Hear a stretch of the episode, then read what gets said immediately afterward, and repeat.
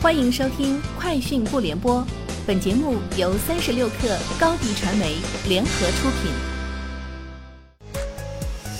网罗新商业领域全天最热消息，欢迎收听《快讯不联播》。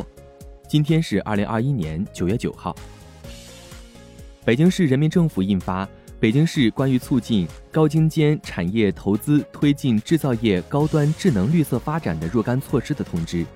鼓励民营、外资企业及国有企业等主体积极投资符合首都城市战略定位的高精尖产业，做大新一代信息技术和医药健康两个国际引领支柱产业，做成集成电路、智能网联汽车、智能制造与装备、绿色能源与节能环保等北京制造特色优势产业，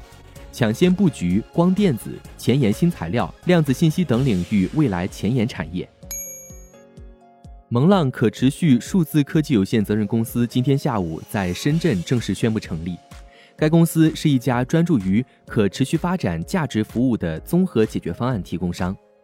值得一提的是，蒙浪由招商银行原行长马卫华发起创立并任董事长，核心团队来自招商银行、工商银行、IBM、中兴通讯等世界五百强企业高管。比亚迪在近日年终交流会上透露，今年累计订单量可能达九十万辆，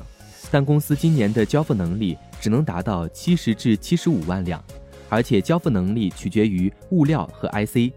目前，比亚迪在手未交付订单达十六万辆，且汽车的交付周期已长达四点五个月以上。比亚迪表示，今年无法完成的订单将顺延到明年交付。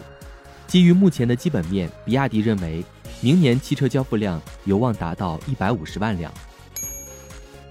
野村发布研究报告称，八月份内地电动汽车渗透率超过百分之十五，明显高于去年的百分之五点八，继续保持领先。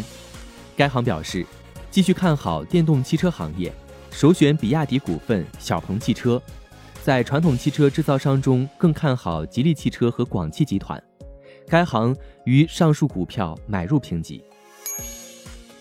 腾讯领投连锁医疗服务机构卓正医疗，此轮融资为卓正医疗的一轮战略融资，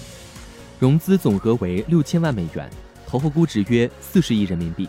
融资过程中，阿里巴巴、字节跳动也尝试进入卓正医疗一轮融资，而腾讯与卓正医疗接触两三个月后确认投资，击败阿里巴巴、字节跳动。一位接近交易人士说，字节和阿里还想在此轮跟投，但未成功。根据四季酒店集团日前发布的新闻稿，比尔盖茨的瀑布投资将支付二十二点一亿美元购买瓦利德王子国王控股公司持有的四季酒店集团股份的一半，即百分之二十三点七五股份。在出售完成之后，瀑布投资将持有该酒店百分之七十一点二五的股份，而国王控股公司将持有百分之二十三点七五的股份。这也意味着比尔盖茨成为四季酒店的绝对控股股东。此笔交易将四季酒店的整体估值提升到近一百亿美元。丰田将通过涉足销售金融的子公司，从韩国大型财团 SK 集团收购在中国的租赁业务。丰田金融服务公司的中国法人将取得总部功能位于北京的 SK 租车的全部股权。丰田金融服务没有公开收购额。据估计约为五十亿日元，预计九月底之前完成股票的取得。以上就是今天节目的全部内容，明天见。高迪传媒为广大企业提供新媒体短视频代运营服务，商务合作请关注微信公众号高迪传媒。